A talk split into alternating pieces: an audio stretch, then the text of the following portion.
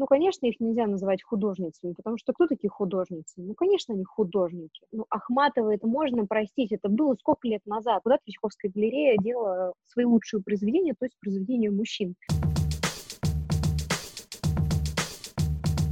Привет, это подкастерка, подкаст по основам феминизма. Сегодня мы поговорили с куратором Третьяковской галереи, искусствоведом Юлией Воротынцевой о том, почему мы знаем так мало художниц.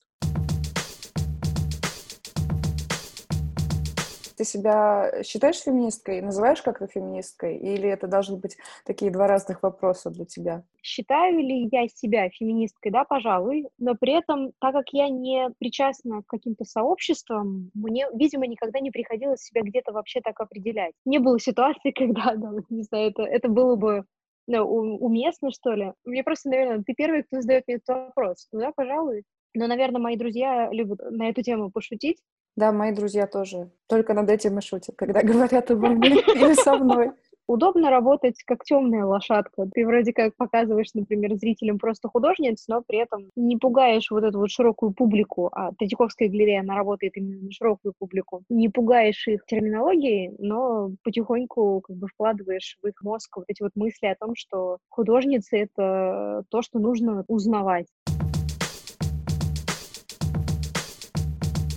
Когда мы говорим про женщин и творчество, то предполагается скорее модель, чем тот, кто стоит за холстом. Да, когда мы изучаем историю искусства и погружаемся как бы вот в эти вот тысячелетия, то получается, что чаще всего мы воспринимаем женщину именно так, как объект действительно очень редко кто-то начинает капывать вот этих вот избранных художниц, которые работают до 20 века. Но а что касается 20 века, то вроде как какое-то равноправие должно было случиться. Ну вот тоже а, общественное мнение, оно сыграло злую шутку. То есть до этого в течение тысячелетий делали искусство мужчины, и 20 век, который, по идее, должен был это уравнять, э, дал какую-то возможность женщинам, он э, все равно не скинул полностью вот эти вот стереотипы.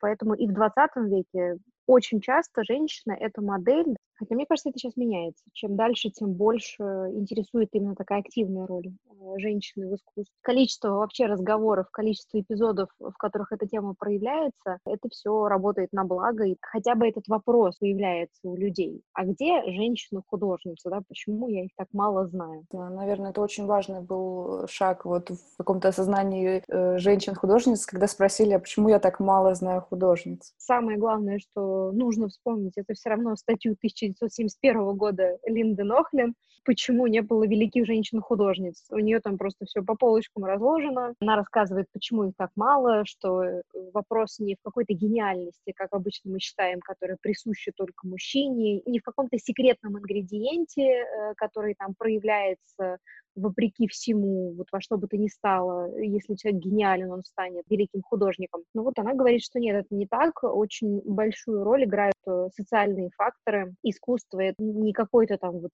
дар небес, который, ну вот в вакууме сам по себе как-то взращивается и расцветает. Нет, это история об образовании, это история о возможности получить заказ, о возможности наняться на оплачиваемую работу. Это история об участии в профессиональных конкурсах. И вот в силу того, что женщинам все это не было доступно э, до конца XIX века, женщин-художниц так мало. Главная причина — это социальные факторы. То есть еще такое представление о том, что художник, гений, что это одинокий человек. Есть ли такое, что женщинам приходилось отказываться от любовной жизни, семейной жизни, чтобы стать художницами? Приходилось ли такое делать мужчинам? И вообще, насколько это миф? Наверняка были женщины, которые хотели бы заниматься искусством, но их мужчины им запрещали, и, соответственно, они не смогли себя реализовать. Такие истории я могу себе представить вполне. Есть много историй противоположных, когда, наоборот, художница успешно благодаря тому, что ее муж поддерживает ее. Пример художницы, у которой был э, и брак, счастливый причем, и профессия, это психофонист Бангвисола, художница Возрождения, ну, одна из единственных буквально художниц XVI века. Ну, у нее же была и вполне успешная карьера, когда она была придворной художницей Филиппа II Испанского. И был вот этот брак по любви, когда она уже, будучи успешной дамой, встретила, по-моему, это был то ли капитан корабля, ну, то есть она вот как раз из Испании, по-моему, возвращалась в Италию, встретила там мужчину, который был младше ее, они вот э, сочетались браком, он поддерживал ее. Женщине вовсе не обязательно прям бежать, как бы сломя голову от э, мужчины, от мужчины, который запрещает ей заниматься тем, что ей нравится, надо бежать, как мне кажется, в любом случае, будучи представительницей любой профессии и любой эпохи. Но вот иногда случаются, наверное, и более счастливый вариант, как, например, у Сафонис Басглисовой. Мне напомнил анекдот, э, один из моих любимых. Бабушка говорит внучке, внученька, у женщин в жизни должна быть одна любовь. Бабушка, а какая любовь была у тебя? Моряки. Отлично. Что касается мужчин, тоже, наверное, не могу сказать, что я знаю какую-то статистику, условно, зависимости вот этой вот гениальности, например, от одиночества или, наоборот, от счастливого брака у художника. Пожалуй, наверное, у мужчины профессиональная реализация гораздо меньше зависела на протяжении длительного времени от мнения его супруги. То есть для них вот эти сферы были чаще всего разделенные. Художницы, которые выдавали себя за мужчин. Есть очень смешная, например, история про Марию Башкирцеву. Это ну, такая девушка, которая родилась в Российской империи в конце XIX века. Потом ее мать увезла ее в Европу, и там юная девушка хотела добиться успеха, у нее не получалось, как ей казалось. В памяти людей она в основном осталась за счет своего дневника. Вот этот дневник хорошо дает понять, что чувствует девушка, которая вроде как получила в конце XIX века доступ к образованию, но при этом к ней, естественно, никто серьезно не относится. Она подписала свою работу мужским именем, как бы господин Башкирцев. Публика хвалит работу, говорит, ох, какой, значит, замечательный этот господин Башкирцев, и она не выдерживает, говорит, что нет, это я, это девушка. Ей не поверили, потому что, ну, женское искусство, по мнению широкой публики, не должно было бы быть интерес, то есть оно должно было быть каким-то, наверное, ну, вторичным, второсортным, каким-то нежненьким, но вот не таким, каким его э, смогла сделать Мария Башкирцева. Есть любопытная ситуация с тем, что специалисты очень часто атрибутируют произведения художниц как произведения, например, их учителей. Далеко не каждая картина подписана. Какие-то, наверное, надписи просто не сохраняются. История знает несколько эпизодов, когда произведение художницы было приписано ее учителю, просто вот по как бы статистически, что называет. Ну вот, например, есть художница Мари Денис Вильер, а, училась она у Жака Луи Давида, ее абсолютно прекрасный портрет рисующей молодой женщины, там такая блондинка кудрявая в белом платье, которая немножко так склонилась над э, папкой. И эту работу долгое время приписывали именно Жаку Луи Давиду такому как бы э, забвению подвергаются не только женщины-художницы, но и ученики многих известных мастеров. Но вот в данном случае просто как бы история сыграла злую шутку именно с ней. С этим вопросом очень бьется вопрос про техники художников. То есть отличаются ли техники художниц и художников? Ну вот в том-то и дело, что глобально нет. Нет такой истории о том, что художник, например, там работает, я не знаю, у него мазок идет э, из левого нижнего там, угла в правый верхний, а у художницы ровно наоборот. Нету. Все пишут одинаково. Гораздо больше сходства можно найти между работами современников, будь то женщины или мужчины. В общем и целом, если люди не знают, что это произведение конкретного человека, они, они будут путать э, женщину с мужчиной, потому что никакой такой особой гендерной выявленности в искусстве нет. Другой вопрос — это то, что вот уже феминистское искусство работает чаще всего с такой осознанной практикой, оно вспоминает э, женское безымянное творчество, что называется. А, это, собственно, все виды там рукоделия, работы с тканью, керамикой. Это все то творчество, которым женщины занимались тысячелетия, просто оно не котировалось как высокое искусство, такие вот прикладные техники. И феминистское искусство уже обращается часто именно к этим материалам и к этим техникам, и э, таким образом как бы говорит о том, что оно воскрешает всю эту женскую деятельность. Наверное, в таком случае, зная вот эту связку, можно предположить, что этим скорее будет заниматься художница. Поговорим про женщину, которая мне безумно нравится. Ее творчеством я восхищаюсь, но выговорить ее имя с первого раза у меня вряд ли получится. Это Артемизия Джентелески. Э, Джентилески. Джентилеска.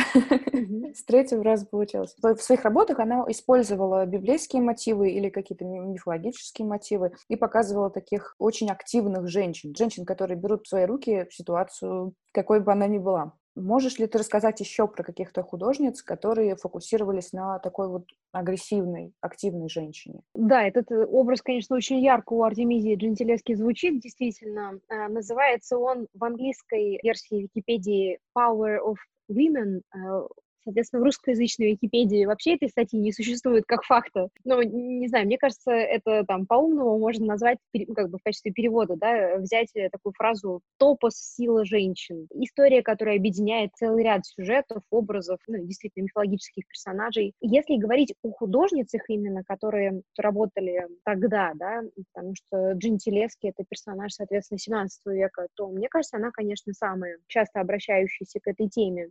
То, что мне, наверное, вспомнилось, это русская художница. Зовут ее Ольга Табрилуц, но это такой вот конец 20 века. Она представительница новой академии в Петербурге. Самое любопытное, что она парадоксально отрицает свою причастность как бы, к феминистскому искусству и регулярно в своем творчестве исследует именно вот этот э, топос силы женщин.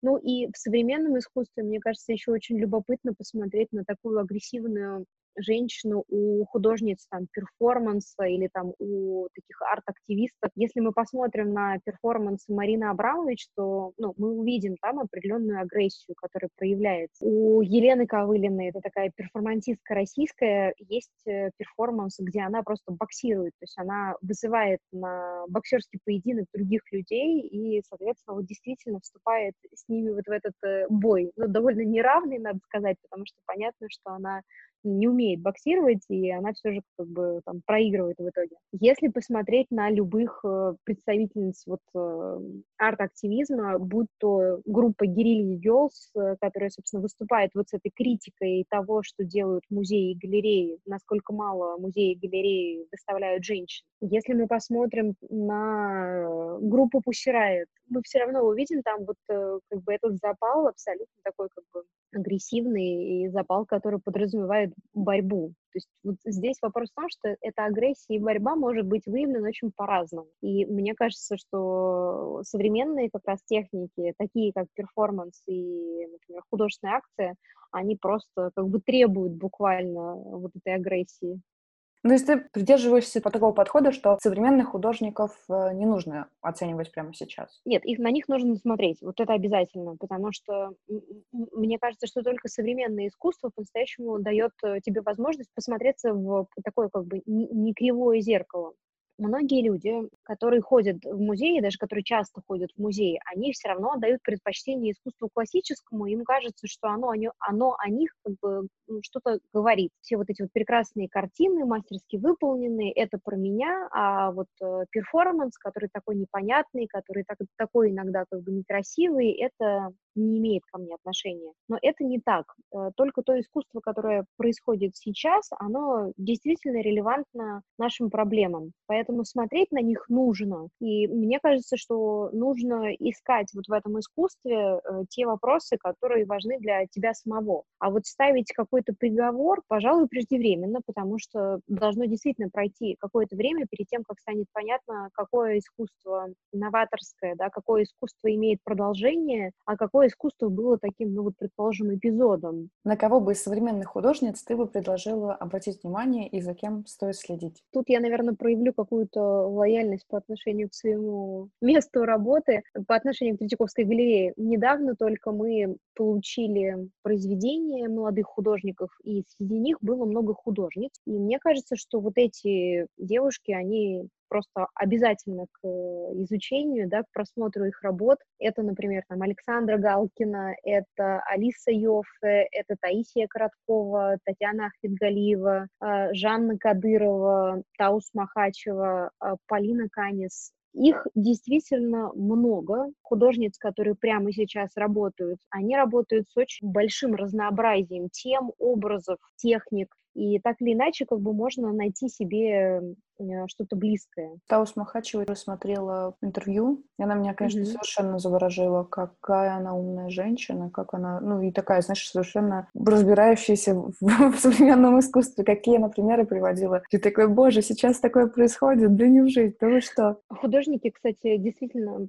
поражают своим знанием того, что происходило там на протяжении тысячелетий э, и того, что происходит прямо сейчас. А, то есть иногда ты сидишь как бы, ну, как искусствовед, например, э, думаешь, что ну, ты-то уже как бы все посмотрел, все изучил, и потом включаешь какое-нибудь действительно интервью художника, понимаешь, что нет, что, в принципе, есть еще куда стремиться. И вот в этом смысле, кстати, мне за них тоже обидно, потому что публика, которая видит произведения, которые как бы собраны из каких-то подручных материалов, думает, что этот художник, ну вот что он, мол, там, не мог изучить, как раньше там делали картины и на холсте маслом. Но вот дело-то в том, что все они прекрасно знают всю эту историю, да, там все эти технологии, они просто просто хотят работать по-другому, то есть это такой шаг, мне кажется, по изучению каких-то там границ, да, там между жизнью и искусством. Ну вот публика, которая берется прям вот сразу, просто потому что художник не задействовал темперу, ставить на нем крест, это, правда, история, которая очень типична для современного общества, но, мне кажется, очень невыгодна ему при этом.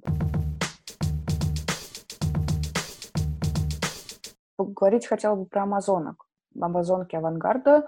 А, в какой-то момент уже прогремела в 10 в Нью-Йорке прогремела эта выставка, но при этом те женщины, которые там были представлены, на самом деле они в жизни и не общались особо, и вообще себя к разным совершенно художественным течениям относили. А, но было ли это чем-то как раз вот э, больше не про них, а больше про какую-то фем-повестку и про то, что теперь э, женщин-художниц начали воспринимать всерьез. Мне очень нравится этот разговор об амазонках авангарда. Там действительно была серия выставок, она была, по-моему, там 99-2000 годы, действительно там прокатилась такой волной по всему миру. Эта выставка познакомила зрителей разных стран с прекрасными художницами, которые так активно работали в России в первой половине 20 века. Но, с другой стороны, это правда не совсем совсем такая как бы логичная история объединять их вот под вот эту фразу «Амазонки авангарда», изначально произнесенную там Лившицем вообще в отношении только трех, а их там взяли, по-моему, шесть. Более того, тогда, казалось бы, сделали вы выставку «Амазонки авангарда», имея в виду женщин, которые вообще друг к другу отношения не имеют. Ну, давайте делать выставку там «Мачо авангарда».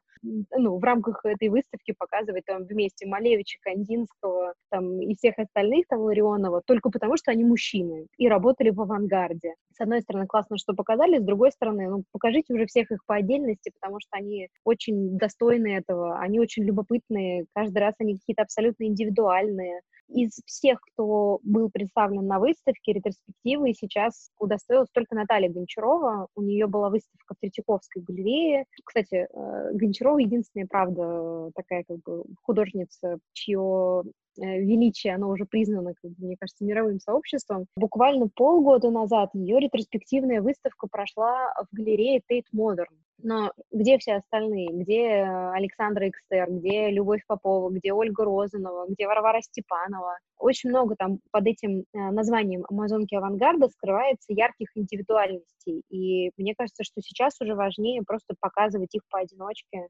мне кажется, что именно этот вопрос, его надо читать э, через э, как бы оптику, потому что если просто патриархально к нему подойти, то это получается как-то немножко убого. По крайней мере, на мой взгляд, ой, у нас были такие замечательные женщины, которые не только там могли вести хозяйство, но еще и могли тоже создавать картины. То есть вот это ужасно. Я слышала начало какой-то лекции известного искусствоведа, посвященной амазонкам авангарда.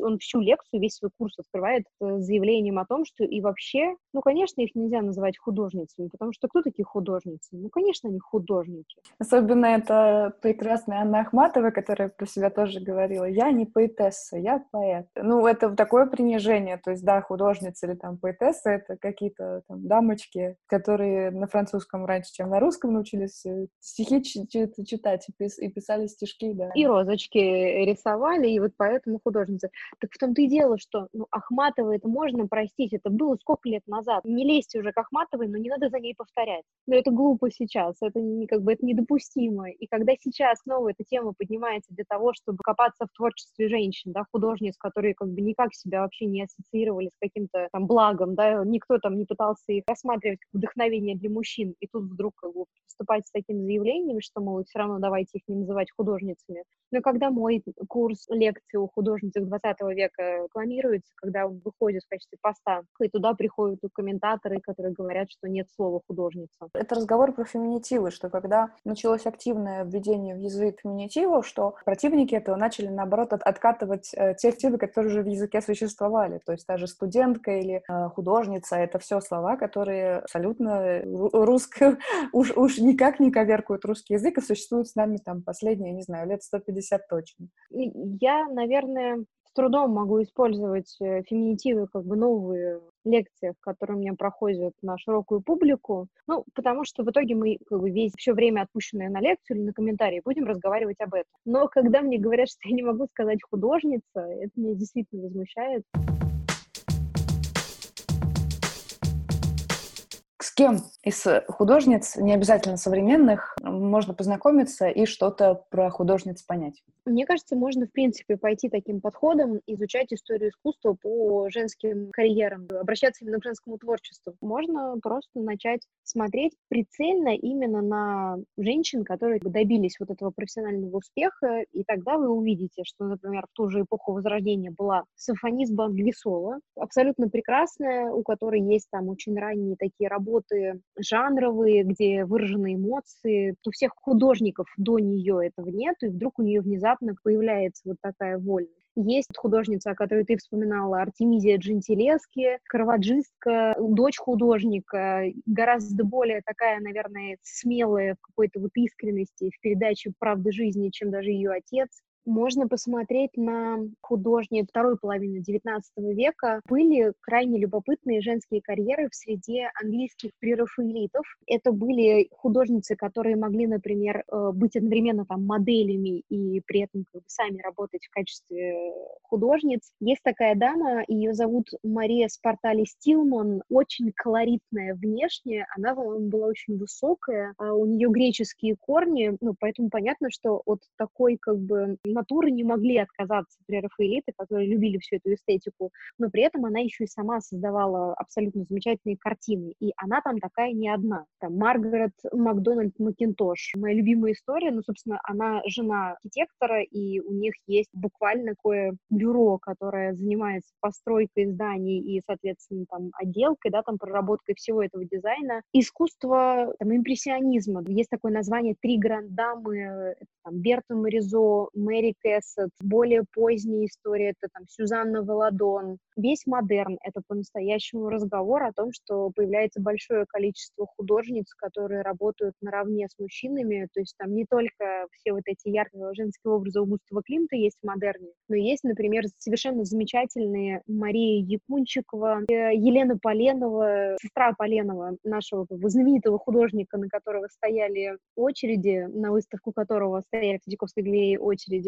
Есть Анна Остромова-Лебедева, графика такая очень нежная. Это Питер очень необычных точек зрения. Петербург, мне кажется, который впоследствии стал таким распространенным в открытках, да, там, в фотографиях.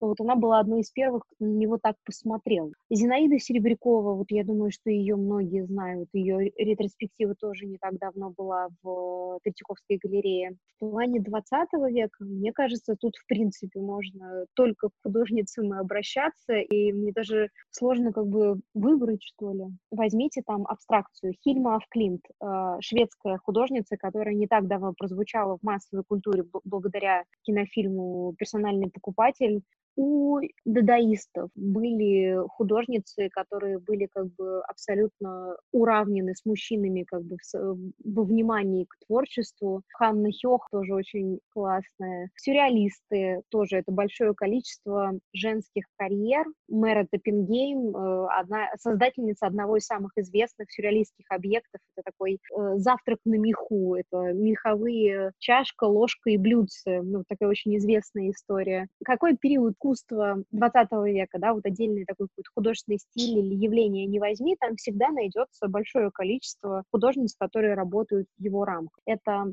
там, Йоко Оно. О, кстати, Татьяна Назаренко выставка должна была открыться э, в Московском музее современного искусства.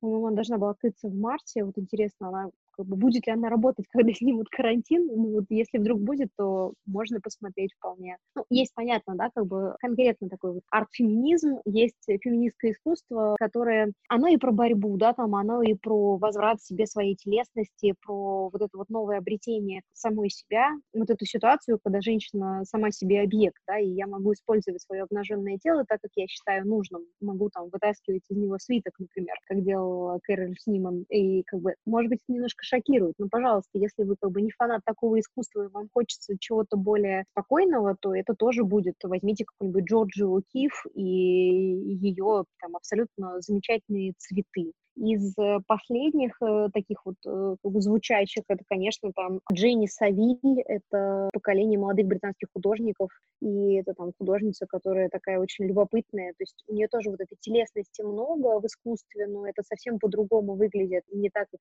например, там у художниц-феминисток, но тоже очень любопытно. Получается, что, в принципе, очень довольно много художниц уже существует, и 20 век, уже как бы сто лет, вполне себе женщин-художниц много. И получается, что мы их э, не знаем просто потому, что я думаю, что тут злую шутку играет просто общественное мнение. Человек, э, идя в музей, скорее ожидает встретить там произведение мужчины, потому что в его стереотипном мышлении заложена вот эта вот тема, да, что гениальный художник — это мужчина. Когда он видит, например, там произведение женщины, он может э, задаться этим вопросом, как бы, а куда Третьяковская галерея делала свои лучшие произведения, то есть произведения мужчин. Например, публика часто задает вопрос, э, нет ли э, ситуации в Третьяковской галерее, когда мы выставляем копии, подделки, а подлинные публике, мол, давно куда-то продано. То есть публика, она часто ищет подвох. Вот тут надо быть аккурат. Если ты как бы не дашь им то, что они ждут, они обязательно зададутся вопросом, что ты, наверное, хотел их обмануть. И вот эта история про довольно малую представленность женщин в музеях, это история о том, что публика их там, к сожалению, все еще не ждет. То есть она туда идет за великим искусством, а великое искусство, по ее мнению, это искусство мужчин. Вот именно тогда, когда мы перестанем ожидать там увидеть мужчину, женские карьеры, они как бы всплывут на поверхность.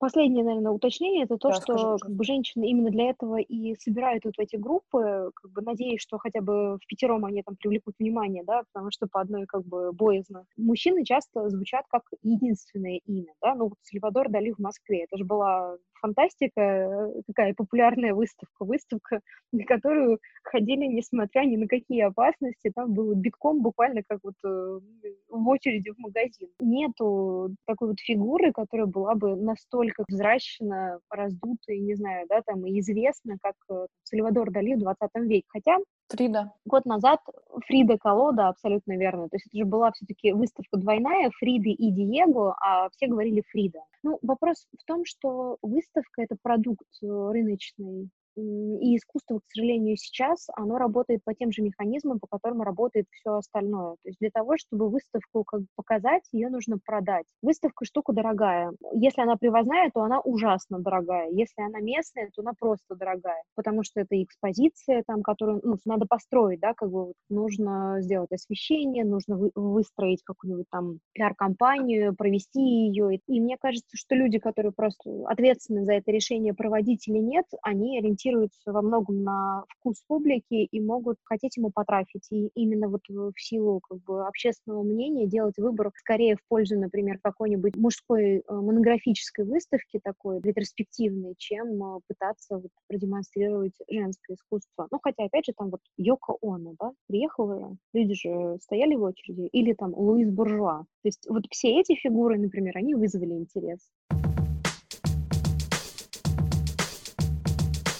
Спасибо, что дослушали до конца. Оставляйте комментарии в iTunes, это поможет другим людям узнать о нас. Если у вас есть вопросы и комментарии, оставляйте их в нашем телеграм-канале. Пока!